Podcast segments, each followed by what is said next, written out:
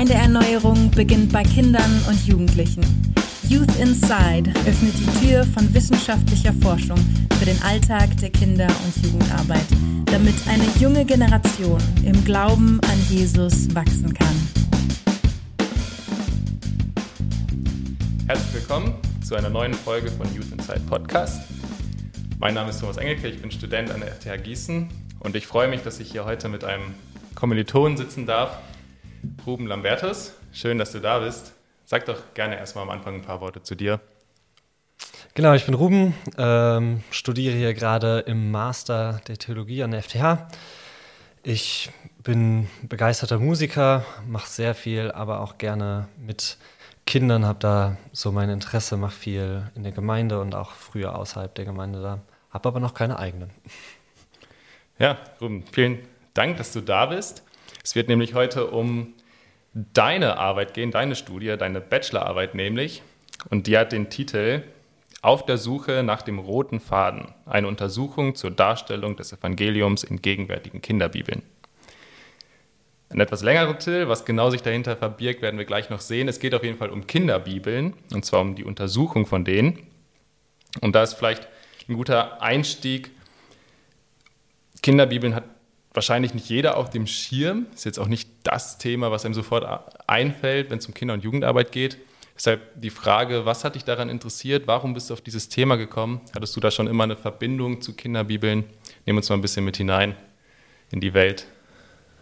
Ich glaube, ich hatte nie irgendwie eine besondere Beziehung zur Kinderbibel. Ich meine, ich habe das kennengelernt als Kind natürlich ähm, und habe, wie eben schon erwähnt, viel irgendwie mit Kindern zusammengearbeitet so richtig aufmerksam drauf bin ich geworden, als ich in meiner Bibelschulzeit in, in der Mitarbeit quasi die Gott hat dich lieb Bibel erkan- äh, kennengelernt habe, die man auch im englischen Jesus Storybook Bible kennt. So habe ich sie noch im Original kennengelernt. Und damit, damals hat mich so begeistert, dass eine Kinderbibel sich Mühe macht, mehr zu tun, als nur die Geschichten nachzuerzählen. Was irgendwie anders war. Und es hat mich darüber ins Nachdenken gebracht, schon wie, wie Kinderbibeln funktionieren das ist dann wieder so ein bisschen weggefallen. Aber im Studium hatte ich immer mal wieder Kontakt mit anderen Leuten, theologisch gebildet oder auch einfach Gemeindemitarbeiter, die ja vielleicht in ihrer persönlichen Situation als Eltern Kinderbibeln lesen oder vorlesen und dabei darauf gestoßen sind, dass bei Kinderbibeln auch ganz viel Müll dabei ist, also ganz viel seltsame Deutungen oder nicht gut erklärte Sachen und wie auch immer und die sich darüber beschwert haben und das hat mich auf den Zweig gebracht, dass das mal eine Untersuchung wert wäre, sich mit Kinderbibeln auseinanderzusetzen. Wie, wie machen die das? Wie gehen die vor? Warum genau. würdest du sagen, ist es schon von äh, großer Wichtigkeit oder warum ist es relevant? Ich meine, du könntest jetzt sagen, kleinen Kindern, wie man genau die Geschichten jetzt deutet, das werden die wahrscheinlich eh nicht mitnehmen. Warum ist es relevant? Das Thema ist schon wichtig, da das, wie wir die Geschichten zuerst hören, uns prägt. Ähm, natürlich mit zunehmendem Alter auch, auch mehr, aber gerade in der Kinderphase lesen wir häufig auch die gleiche Kinderbibel mehrmals, weil man ja nicht 15 Kinderbibeln besitzt, sondern meistens zwei. Und so können die Ausführungen in diesen Geschichten prägen, wie wir diese Geschichten wahrnehmen. Und ganz passend finde ich das Beispiel von der Noah-Geschichte, wo Noah von Gott den Auftrag bekommt, er soll jetzt diese Arche bauen, um von der Flut verschont zu werden. Und Gott gibt ihm diesen Auftrag, Noah fängt an zu bauen und das, was jetzt als nächstes passiert, ist vielen Leuten klar. Die Nachbarn kommen oder so, die Leute drumherum und verspotten ihn, lachen ihn aus, was er dann jetzt hier für einen für Quatsch macht und, eine, äh, und ein Boot auf dem Land baut. Und so haben viele Leute diese Geschichte im Kopf. Witzigerweise steht nichts von anderen Menschen, die ankommen und Jonah aus, äh, Noah auslachen. Ähm, das ist einfach ein häufiges, häufige Geschichte oder häufiger Teil, der in Kinderbibeln hinzugefügt wird, der da auch irgendwie lebt und sich in die Köpfe einbrennt. Und in dem Fall ist kein, keine schlimme Sache, es ist ein bisschen ausgemalt die Geschichte, aber diese, diese Veränderung und diese Deutung, die schon in Kinderbibeln mit drin sind, mal explizit und mal eher so im Hintergrund versteckt, die, die bleiben und die, die merkt man sich, die bleiben hängen und die prägen über die Zeit ein Kind. Und auf diesem Trichter ist auch die, die Religionspädagogik irgendwann gekommen, so 1990er, haben die gemerkt, ah, wir müssen mehr über Kinderbibel nachdenken. Und seitdem hat sich so ein ganzes Forschungsgebiet ergeben, Kinderbibelforschung. Und dazu durfte ich einen kleinen hm. Beitrag machen. Ja, ich kann mich da auf jeden Fall wiederfinden. Ich sitze immer wieder mit meiner Frau am Tisch und wenn wir mal über äh, gerade über alttestamentliche Geschichten reden, dann so, äh, ist das jetzt eigentlich wirklich so oder kennen wir das irgendwie aus unseren Kinderbibeln oder aus unseren Kinderstunden? Ähm, und da müssen wir erstmal auch ja. mal nachlesen. Das war bei der Noah-Geschichte auch genauso. Musste ich gerade dran denken. Da lohnt sich der Blick in die alte Kinderbibel, genau. um seine Wurzeln zu finden. Ja, so viel zur Relevanz, warum das Thema wichtig ist. Steigen wir mal ein bisschen, mit, äh, steigen wir ein bisschen näher äh, ein, was genau du gemacht hast. Wenn man diesen Titel liest, auf der Suche nach dem roten Faden und dann eine Untersuchung zur Darstellung des Evangeliums und dann in gegenwärtigen Kinderbibeln, dann haben wir quasi diese drei Schlagworte roter Faden, Evangelium, darum geht es irgendwie und natürlich um gegenwärtige Kinderbibeln. Lass uns da erstmal einsteigen bei diesen drei Begriffen. Vielleicht zunächst mal bei gegenwärtigen Kinderbibeln. Was meinst du damit eigentlich? Es gibt ja wahrscheinlich enorm viele, auch unterschiedliche Kinderbibeln auf dem Markt. Was genau hattest du da auf dem Schirm? Welche Kinderbibeln hast du dann letztendlich untersucht? Ja, der Markt an Kinderbibeln ist massiv groß. Er ist auch in, in den letzten Jahrzehnten ein bisschen explodiert. Ich habe allein in meiner Arbeit 150 Kinderbibeln katalogisiert. In der Forschung spricht man eher so von 300 deutschen aktuellen Kinderbibeln. Äh, es ist nicht zu sprechen davon, wie viele englische Kinderbibeln es gibt. Und dabei gibt es alles Mögliche. Also du hast so dieses klassische Kinderbibel, wo einfach nur die Geschichten nacherzählt werden. Dann gibt es, man nennt es in der Forschung biblische Erzählbücher, wo dann so eine Rahmengeschichte dazu erzählt wird von vielleicht irgendeinem personifizierten Tier oder einem Jungen oder einem kleinen Mädchen, das durch die Geschichte reist oder wie auch immer und die Bibelgeschichten wahrnimmt. Es gibt Bastelbibeln, Wimmelbibeln, Bilderbibeln, Comicbibeln die auch sehr bekannt geworden sind. Ähm, eher so Sachbücher an Kinder, die sich aber mit biblischen Inhalten auseinandersetzen, Hörbücher. Also es gibt einiges und ich habe mich in meiner Forschung eher auf die, auf so das klassische Kinderbibel, das wirklich zum Ziel hat, die Bibel in, in die Welt des, des Kindes zu kontextualisieren und da reinzubringen. Und mit diesen Kinderbibeln habe ich mich auseinandergesetzt äh, und auch stärker auf den Fokus aus den, aus den letzten Jahren. Ich wollte keine Groschen aus dem 20. Jahrhundert wieder aufnehmen, weil da schon auch viel zu gemacht worden ist. Und ich habe mich bewusst auf Kinderbibeln ähm, fokussiert, mit einer Ausnahme, die auch ursprünglich deutsch sind, aus dem Deutschen, ähm, ja, von deutschen Autoren geschrieben worden sind.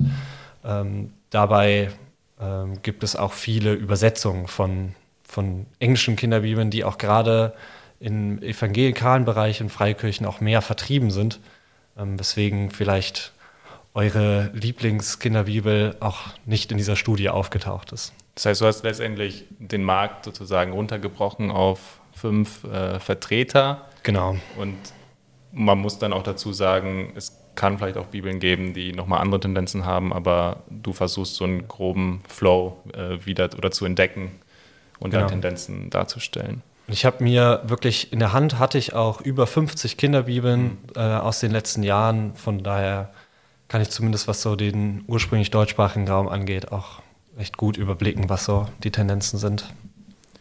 Ja, kommen wir mal zu den Begriffen Evangelium und roter Faden. Was verbirgt sich genau für dich dahinter? Das sind ja Begriffe, die man jetzt unterschiedlich füllen kann.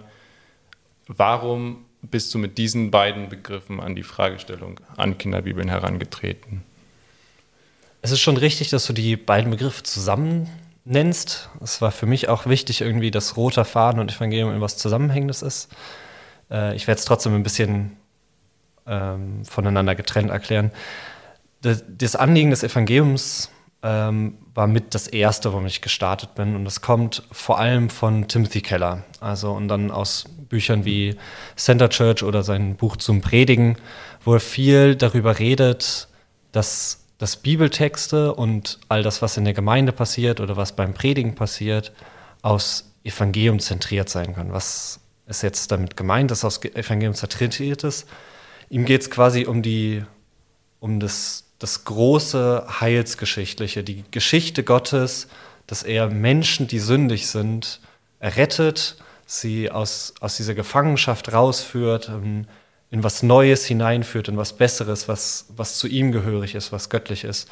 Und damit gibt Keller dem Kreuz und Auferstehung, also diesem, diesem Punkt an, in der Geschichte, einen, einen ganz besonderen Fokus und möchte auch alle anderen Geschichten in der Bibel und alle anderen Sachen darauf ausrichten und darin, darin verstanden und erfüllt sehen. Und das, das ist das Anliegen, was ich auch an, an Kinderbibeln rantragen wollte, weil das Evangelium der Kern ist von dem, was wir glauben. Und das, was wir glauben, ist auch das, was wir unseren, unseren Kindern oder den Kindern, für die wir irgendwie verantwortlich sind, in welcher Art und Weise auch, dass wir das weitergeben wollen, weil es, weil es so der Kernpunkt des Glaubens ist.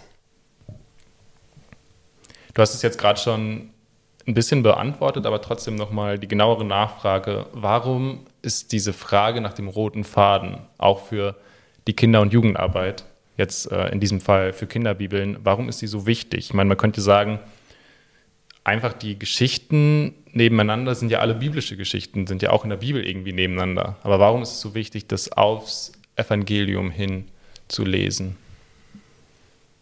Ja, die einzelnen Geschichten der Bibel haben schon irgendwie ihren eigenen Wert. Sie haben eine eigene Zielrichtung, eine eigene Aussage, die sie treffen wollen.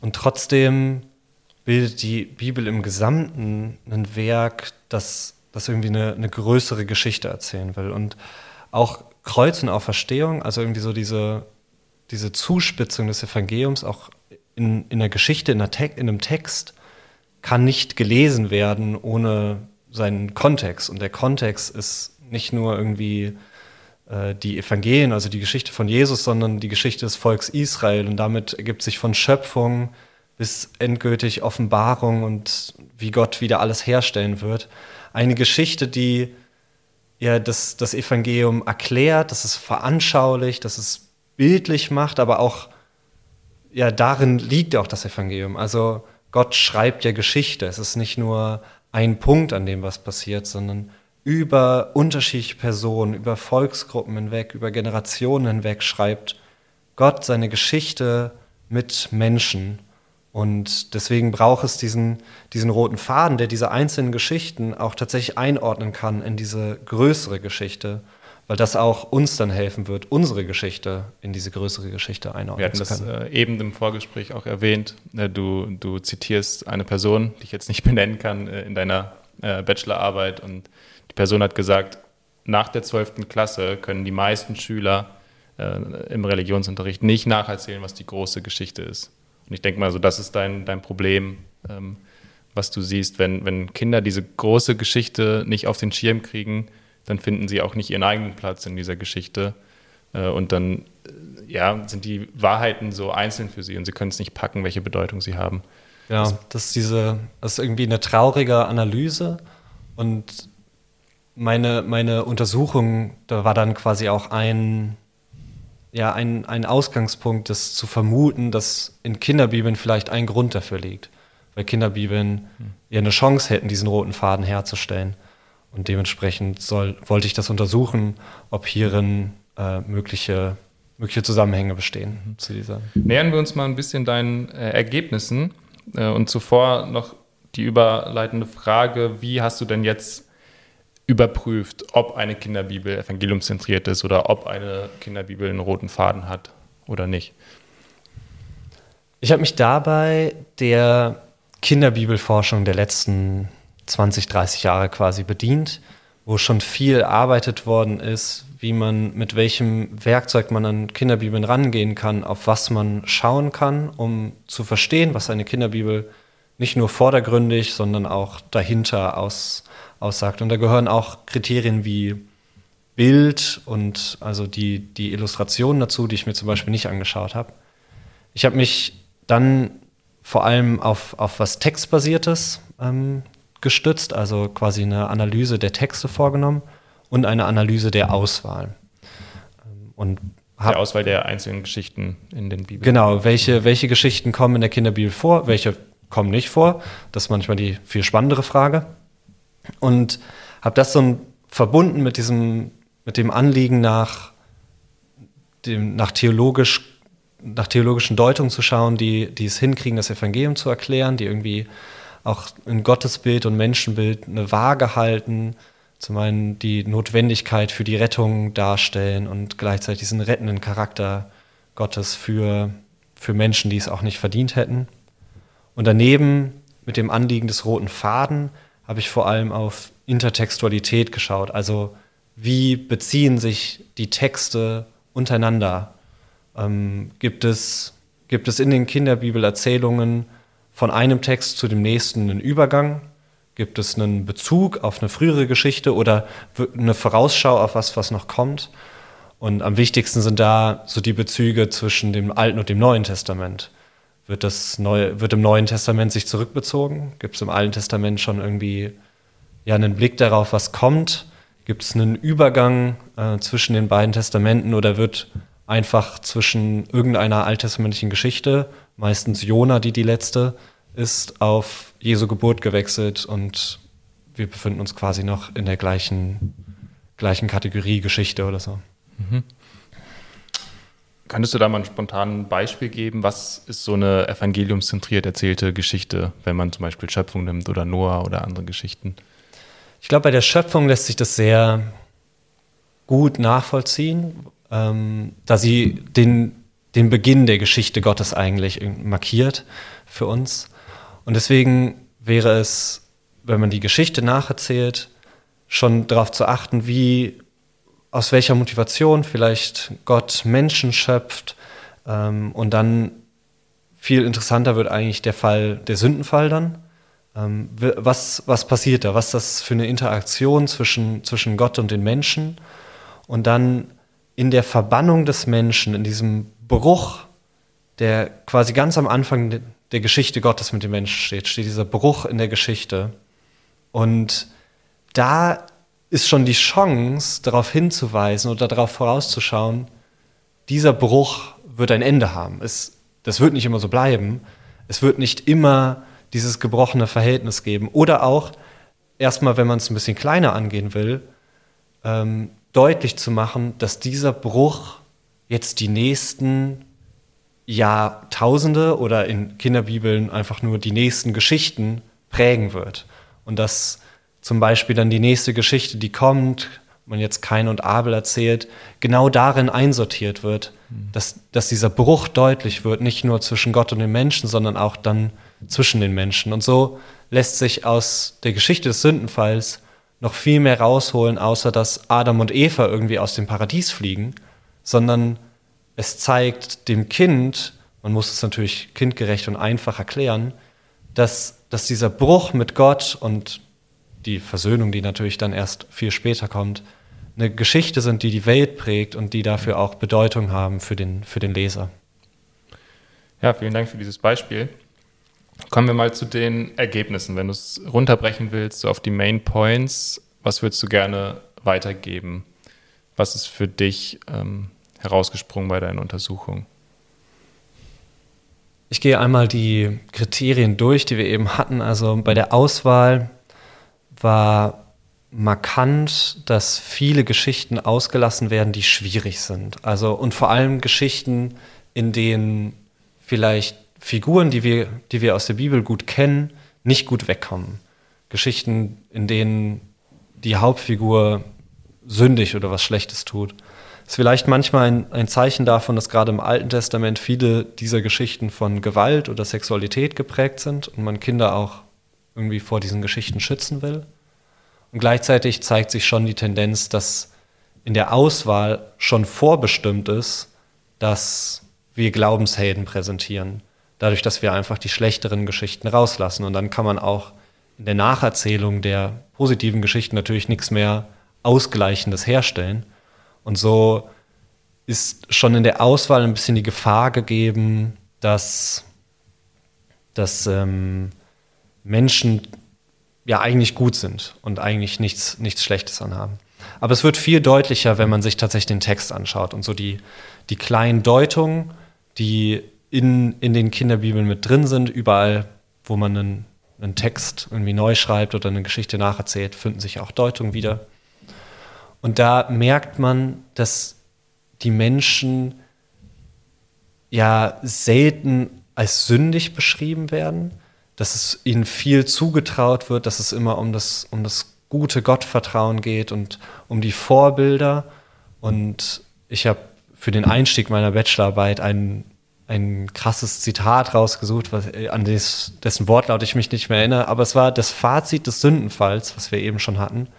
Und diese Kinderbibel schreibt dann, dass Gott den Menschen sagt, wenn ihr euch nur anstrengt und gut arbeitet, dann, dann wird es euch gut gehen. Hm. Und aus meiner Sicht ist es ein, ein katastrophal fehlgedeutetes Ergebnis des Sündenfalls, weil es geht nicht darum, dass die Menschen, wenn sie sich jetzt nur gut wieder anstrengen können, alles wieder gut machen können. Ähm, und dass quasi das, das Menschenbild zu positiv ist, also zu gut gedacht. Und auf der anderen Seite, dementsprechend, wird auch Gott eher als liebend betrachtet. Also es geht viel um den liebenden Gott, der gnädig ist, der sich selbst gibt, der den Menschen nahe kommt, der irgendwie für die Charaktere da ist, auch für das Kind manchmal wird es schon auch so ausgedeutet und auch der Leser irgendwie angesprochen. Und auf der anderen Seite werden dann die Stellen, in denen Gott eigentlich ja strafend oder richtend auftritt, ein ähm, bisschen, bisschen runtergespielt oder abgewässert. Und das führt dazu, dass fast alle Kinderbibeln die Noah-Geschichte nacherzählen, in denen Gott eine Sinnflut schenkt und schickt und Menschen dahin rafft, weil er einen Neuanfang machen möchte. Und dieser Aspekt von der Strafe wird, wird ganz bewusst rausgelassen. Und es wird eher so noch das, das Gute noch höher gepusht, dass, dass es so schön angenehm ist in der Arche oder so, dass wie so ein, wie so ein netter Zoobesuch ist, den Noah da macht. Ähm, und dabei verniedlicht man, verniedlicht man Gott, ähm, vor dem ja, und Gott ist kein niedlicher Gott. Er ist ein guter Gott, er ist ein liebender Gott, aber es braucht diesen Ausgleich, dass wir es auch mit einem heiligen und gerechten Gott zu tun hat. Warum? Was ist so wichtig daran, dass Kinder auch schon früh so eine Ausgewogenheit äh, merken, sowohl im Gottesbild als auch im Menschenbild? Es ist wichtig, weil wir sonst keine Notwendigkeit haben für das, was Jesus später für uns tut. Hm. Wenn wenn die Menschen eigentlich gut sind, wenn die Menschen sich nur anstrengen müssen oder wenn Gott eigentlich doch nur liebt und nicht straft und das, wo er vielleicht straft, auch ja eigentlich nicht so schlimm ist oder so, ähm, dann braucht es keine kein Stellvertretung von Jesus. Dann muss, muss Jesus nicht sterben, dann gibt es keinen Grund, warum ein Kind darauf kommen sollte, dass jetzt irgendwie was passieren müsste, damit dieses Problem gelöst wird, weil es gibt ja dann gar kein Problem. Gott ist lieb zu allen und die Menschen sind eigentlich auch okay. Das ist natürlich überzogen, aber so von der Tendenz ist es dann, raubt es dem Evangelium äh, quasi den Boden unter den Füßen. Hm, und ähm, also das, das waren jetzt so deine Ergebnisse im Blick auf die Aus mhm. Auswahl und die Ausgewogenheit von Gottesbild, Menschenbild. Was hast du noch für Ergebnisse gemacht? Genau, auf die Intertextualität bzw. diesen Bezug zwischen den Texten, der ob sich ein roter Faden durchzieht, waren die Kinderbibeln im großen Teil auch eher ernüchternd. Es gab wenige Übergänge und wenn, diese, wenn es Übergänge zwischen den Geschichten oder auch zwischen dem Alten und Neuen Testament gab, dann waren das eher ja, wie so Sacherklärungen, wie viel Zeit jetzt vergangen ist oder ob es eine neue kulturelle Situation gab oder so. Und es sind, das sind gut gemeinte Sachen, es sind auch Sachen, die vielleicht hilfreich sein können. Aber was die Kinderbibel nicht schaffen oder auch gar nicht als Ziel haben oder nicht auf dem, auf dem Schirm haben, ist diese Geschichten miteinander zu verbinden, irgendwie Bezüge und unter, innerhalb der Geschichten herzustellen, also Motive, die vielleicht bei der Rettung aus Ägypten auftauchen, die bei der Rettung aus dem Exil auftauchen und sich dann quasi in der Rettung aus der Sünde, aus, der, aus dieser Gefangenschaft wieder zeigen, gar nicht erst entstehen lassen, weil die Geschichten einfach abgekapselt werden, ähm, manchmal durch eine kleine Auswahl auch gar keine Chance dafür ist, eine, eine größere Geschichte des Volks Israel zu erzählen, wenn man von Schöpfung zu Abraham springt einmal kurz Mose abarbeitet, dann bei David landet und schwupps ist man im Neuen Testament. Mm, dann fehlt, dann fehlt natürlich auch äh, was. Aber in den Bibeln, die eigentlich die Länge hätten, die auch viele Deutungen oder viel zusätzliches Material mit reinarbeiten, äh, ist, ist es kein, ist kein, ja, kein, nicht, nicht sichtbar, dass sie sich bemühen, ähm, diesen, diesen Bezug herzustellen und die Geschichte als ein großes zu setzen. Ich schmeiß da nochmal ein Zitat rein von deiner Arbeit. Du, du, schreibst am Ende, es zeigt sich insgesamt, dass Kinderbibeln eher als Ansammlung der schönsten, besten oder spannendsten Geschichten fungieren. Das kann man vielleicht so ein bisschen auch ja. zu dem, Und was du gerade gesagt hast. Manche Kinderbibeln machen das auch ganz bewusst. Also die nennen sich auch so. Das ganz viele Titeln wäre auch eine Untersuchung, wäre einfach Titel von Kinderbibeln mal zu untersuchen. Machen, sagen meine spannendsten Geschichten aus der Bibel. Und dann sind es auch einfach losgelöste Geschichten. Ich möchte aber betonen, dass bei all diesem Schlechten irgendwie ich auch ein Positivbeispiel dabei hatte. Und das war die Gott hat dich lieb Bibel. Äh, die hatte ich sowieso mit ausgewählt, weil ich wusste, dass sie aus Timothy Kellers Kreisen irgendwie kommt, aus dem, aus dem Umfeld und damit auch der Anspruch an sich selbst, evangeliumszentriert zu sein, äh, explizit gemacht worden ist. Und diese Kinderbibel schafft es tatsächlich, diese Bezüge herzustellen, auch im Alten Testament Geschichten nicht nur bei ihrem, bei dem geschichtlichen Kern zu belassen, der da ist, sondern am Ende auch noch darüber hinauszuweisen und zu schauen, was, was, hat, was hat diese alttestamentliche Geschichte damit zu tun, dass Jesus tausende Jahre später oder hunderte Jahre später auf die Welt kommt und ja, die Geschichte der Menschheit irgendwie auf den Kopf stellt. Und die viele Motive zum Beispiel der Königsherrschaft aufbaut und das mit David verbindet und ja, dem Kind mitgibt, dass das Volk Israel sich irgendwie nach, nach so einem König oder nach einer Rettung sehnt und es sehr explizit macht und dann auch im Neuen Testament sagt, dass genau diese, diese Sehnsucht auch erfüllt wird.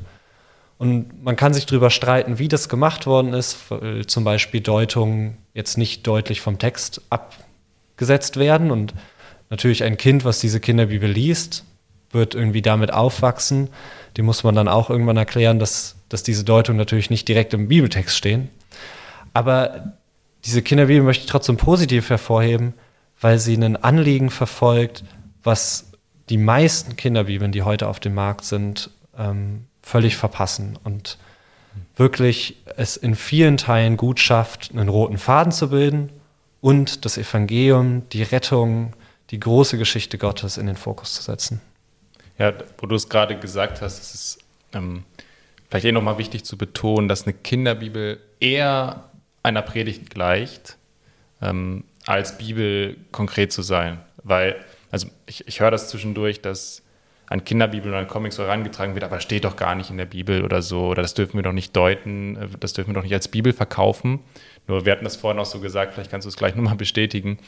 Ähm, wenn, wenn ich einfach nur die Geschichten so hintereinander erzähle, dann werde ich sie immer verändern müssen für Kinder. Und wenn ich nicht mitdeute, dann deute ich indirekt, weil ich die Geschichten einfach nebeneinander stelle und das so ein bisschen dem Kind überlasse. Vielleicht äh, sagst ja. du nur kurz was zu. Das ist auch die Kinderbibeln, die nicht deuten, sind auch ja, in meinem, in meinem Fazit vielleicht auch ein bisschen schlechter weggekommen. Es gibt viele Kinderbibeln, die sich einfach damit zufrieden geben, die Geschichte einfacher, in einer einfachen Sprache wiederzugeben. Und damit scheuen sie sich aber vor einer Deutung, die ja super wichtig ist, weil die, die Geschichten der Bibel, die Texte der Bibel sind selbst für Erwachsene nicht direkt einsichtig, was sie, was sie uns zu sagen haben, was sie bedeuten, weil sie aus einer ganz anderen Zeit stammen, weil sie aus einem anderen Kontext kommen.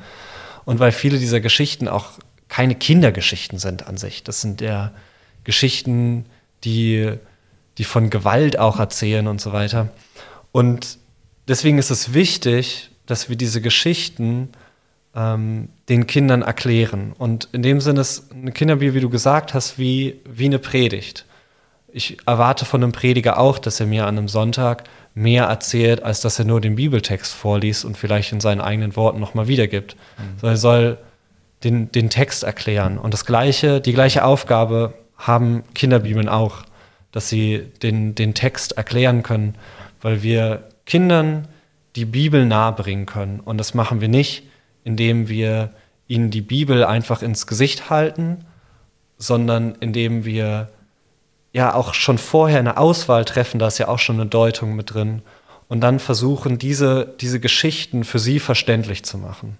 Und dabei muss man natürlich achten, auf in welche Richtung deutet man. Aber es kann nicht die Lösung sein, einfach gar nicht zu deuten, weil dann denken sich die Kinder den Rest. Ähm, und ja, man überlässt quasi dann das, das Feld anderen. Ja, jetzt ist es so, dass wir ähm, über Kinderbibeln reden und ich kann mich auch gerade ehrlich gesagt ein Stück weit damit identifizieren. Ich habe vor ein paar Wochen einen Sohn bekommen, habe sogar schon die Gott hatte ich äh, lieb Kinderbibel gekauft, muss ich sagen, und auch schon zum Teil gelesen oder vorgelesen, wenn er noch nicht so viel verstehen kann. Mm, aber die Frage brennt natürlich jetzt, wenn ich mich nicht gerade mit Kinderbibeln beschäftige, ähm, sondern Kinder- und Jugendmitarbeiter bin oder einfach nur einen Sonntagsgottesdienst mache und im Prinzip damit beschäftigt bin, dafür Materialien zu suchen oder wenn ich sogar einfach Jugendthemen vorbereite. Inwiefern können diese Ergebnisse deiner Arbeit auch dafür eine Hilfestellung sein und wichtig sein und von Bedeutung sein? Zunächst sind Kinderbibeln ja früher auch Materialien für Kindergottesdienst gewesen. Also noch ich, ich kenne das noch aus meiner Kinderzeit, da wurden auch häufig mal in der Geschichte einfach nur die Kinderbibel vorgelesen und irgendwie die Bilder gezeigt oder so. Heutzutage gibt es viele Materialangebote für sowas, viel mehr, was schon ausgearbeitet ist, um das wirklich besser erzählen zu können und auch diesem, ja, dieser Veranstaltung von Kindergottesdienst besser zu passen. Mm, und trotzdem lassen sich diese Kriterien sehr gut übertragen, weil das Ziel ist ein ähnliches und auch das, was passiert ist, was ähnliches. Jeden Sonntag wird irgendwie eine Geschichte erzählt. Ähm, sie wird für Kinder aufbereitet, natürlich dann noch mit anderen Sachen, da kommt dann noch Spiel und sowas dazu oder ein Lied. Und gleichzeitig ist es ein ähnliches Anliegen, die Bibel an Kinder ranzutragen, beziehungsweise den Glauben, das Evangelium an Kinder ranzutragen. Und deswegen ist es wichtig, dass auch in, in der Materialfindung oder in dem, wie ich meinen nächsten Kindergottesdienst vorbereite, meine nächste Jugendstunde vorbereite, sich zu sensibilisieren für diese Fragen von, wie stelle ich das Evangelium in den Mittelpunkt? Wie, wie kann, wie kann diesen, dieses kleine Thema, dieses kleine, kleine Geschichte, dieser kleine Text, den ich jetzt habe, dazu beitragen, die große Geschichte Gottes mitzuerzählen?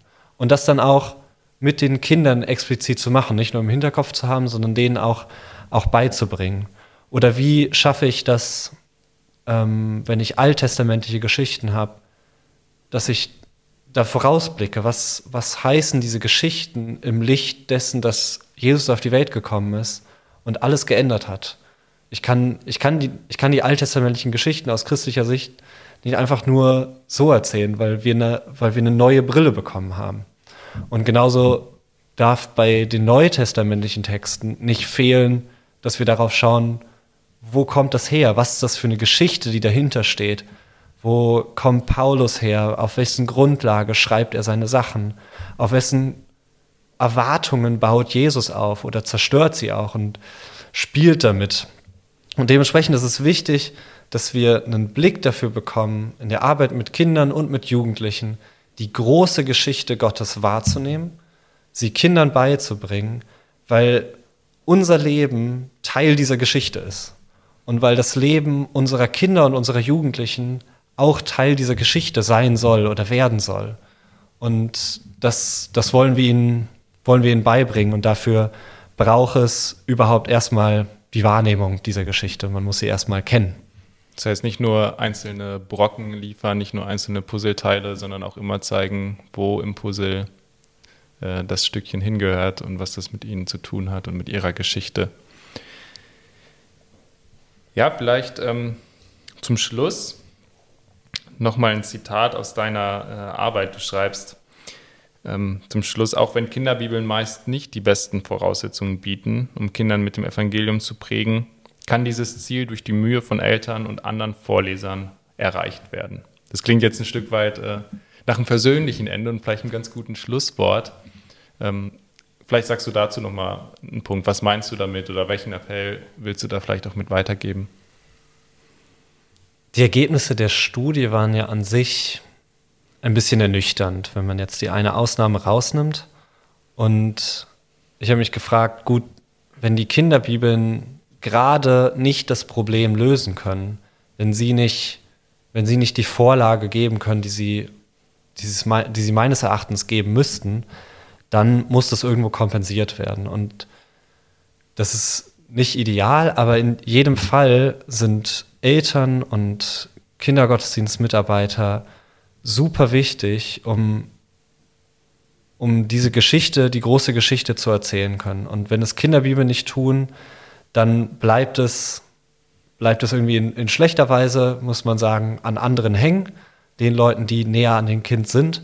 Aber es sind auch genau diese Leute, die das ja selbst, wenn die Kinderbibeln das gut machen müssen, äh, könnten, müssten sie das auch tun. Es sind die Bezugspersonen, die den Kindern auch diese Geschichte beibringen müssen. Und in dem Sinne ist es ein Appell an alle Eltern, an alle Verwandten, Tanten oder Patenonkels, die Kinderbibeln vorlesen, aber auch Kindergottesdienstmitarbeiter oder Jugendmitarbeiter, ähm, dass sie sich nicht entmutigen lassen davon, dass Kinderbibeln uns vielleicht noch nicht die, die Lösung bieten, aber in dem Sinne können sie selbst Teil der Lösung sein, indem sie zum Beispiel über die vorgelesenen Geschichten ins Gespräch kommen mit ihren Kindern.